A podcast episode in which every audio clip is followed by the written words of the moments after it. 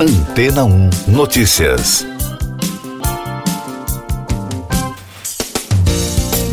Bom dia! Cientistas de diversas instituições, como o Laboratório Nacional Lawrence Berkeley, nos Estados Unidos, e a Universidade das Antilhas, em Guadalupe, detalharam a descoberta da maior bactéria já encontrada na natureza, que pode ser vista a olho nu na mais recente edição do periódico especializado Science. Com o nome de Tiomargarita magnífica, ela é parecida com fiapos brancos encontrados nos mangues de Guadalupe, no sul do Caribe, informou a rede britânica BBC.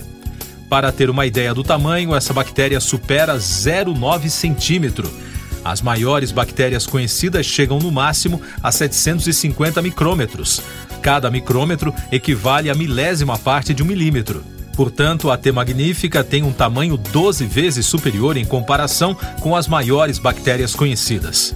Os autores escreveram que esse tipo de achado desafia o conhecimento tradicional sobre as células bacterianas. A reportagem lembra que nem todas as bactérias encontradas na natureza fazem mal à nossa saúde, e é o que indica o caso da T. magnífica.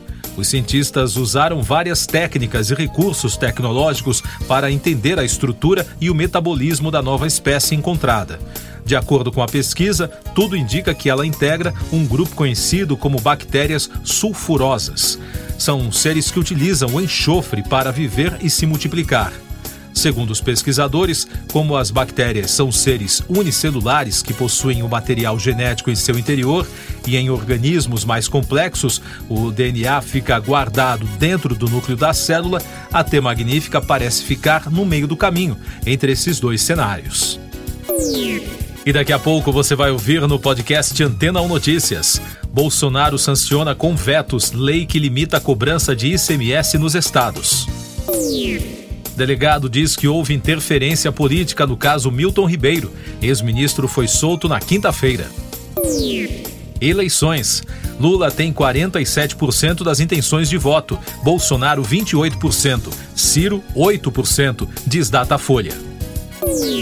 O presidente Jair Bolsonaro sancionou com vetos o projeto de lei que limita o imposto sobre circulação de mercadorias e serviços, sobre combustíveis, energia elétrica, comunicações e transporte coletivo.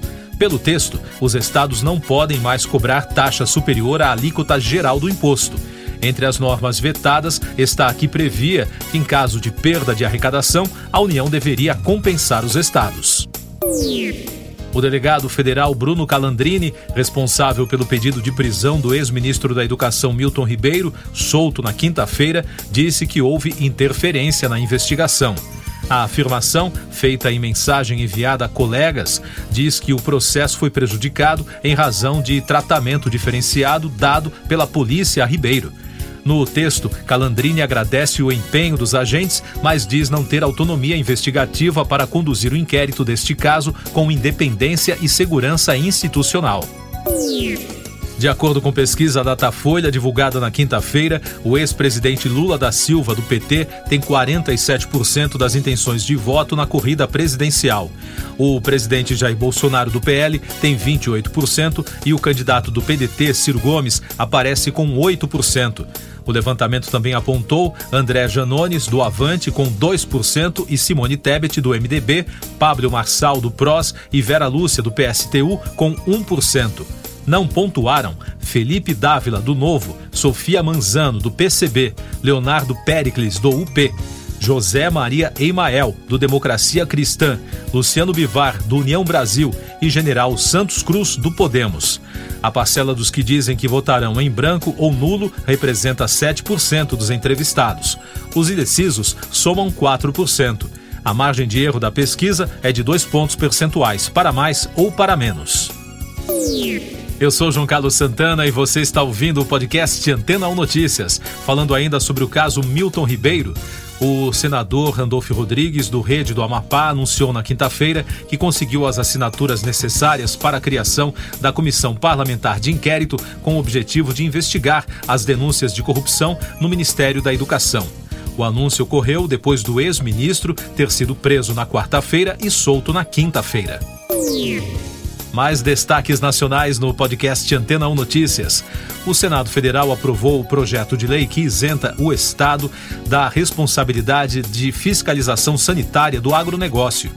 O texto que permite que a atividade seja feita pela iniciativa privada faz parte de um grupo de matérias de impacto ambiental. Para analistas, algumas das propostas driblam a Comissão do Meio Ambiente. Como o PL foi aprovado pela Comissão de Agricultura e Reforma Agrária de forma terminativa e já passou pela Câmara, se não forem apresentados requerimentos para que ele seja remetido ao plenário, o texto deverá seguir direto para a sanção da presidência. As polícias militar e civil trabalham em conjunto na busca pelos suspeitos de envolvimento na tentativa de roubo a uma agência da Caixa Econômica Federal de Itajubá, em Minas Gerais, na noite da última quarta-feira. Um suspeito foi preso durante a fuga. Segundo a PM, os criminosos se dividiram em dois comboios. Eles deixaram quatro bombas dentro do banco. Ainda de acordo com a polícia, o principal alvo dos assaltantes era o cofre de penhor da agência.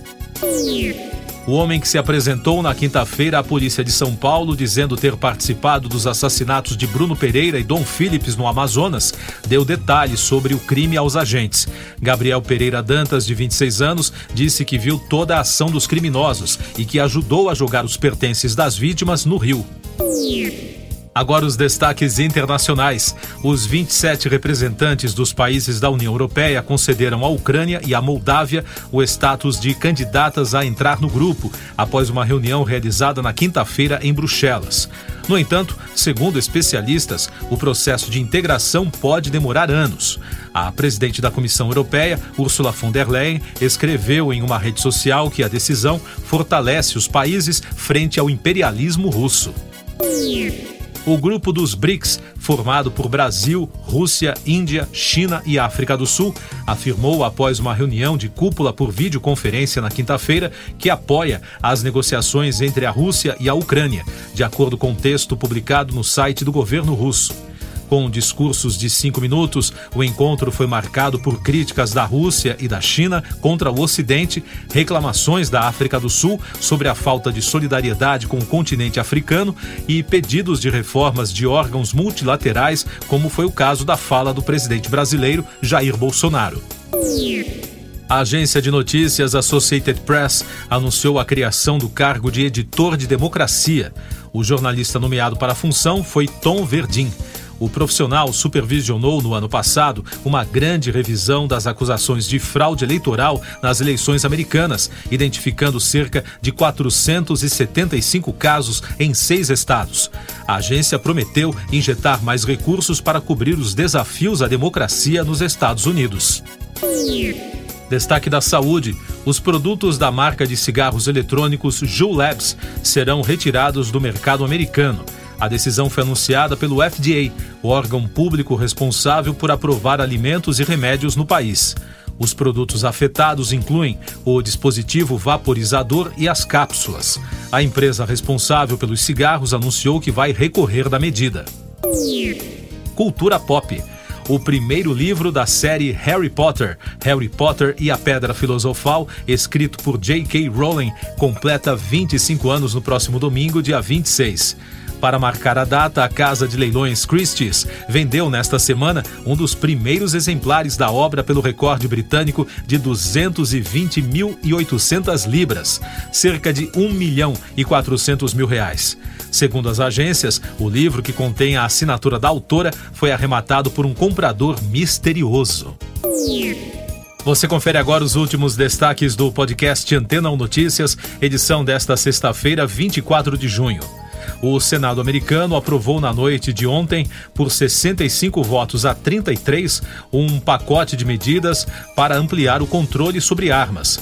O projeto apresentado pelos dois grupos políticos, democratas e republicanos, inclui ampliação da checagem de antecedentes de compradores e mais recursos federais a programas de saúde mental. No Equador, centenas de indígenas ocuparam uma central elétrica no sul do país em meio a protestos que já duram 11 dias contra o governo do presidente Guilherme Lasso e o aumento do preço dos combustíveis. Em Quito, na capital, indígenas tentaram invadir o Congresso, mas foram dispersados pela força policial. No noticiário musical, a União Europeia de Radiodifusão, grupo responsável pela realização do festival Eurovision, confirmou que a próxima edição do evento não será mais realizada na Ucrânia por causa da invasão russa. Os organizadores afirmam que, devido ao conflito, não é possível garantir a segurança de todos que trabalham e participam da produção. Uma das regras da competição musical é que o país vencedor é o anfitrião da próxima edição. Como neste ano a banda ucraniana Kalush Orchestra foi a vencedora, o evento seria realizado no país no ano que vem, se não fosse a guerra. O grupo de comunicação reforçou que, pelas regras, o evento pode ser alterado em uma situação de força maior. Siga nossos podcasts em antena1.com.br. Este foi o resumo das notícias que foram ao ar hoje na Antena 1.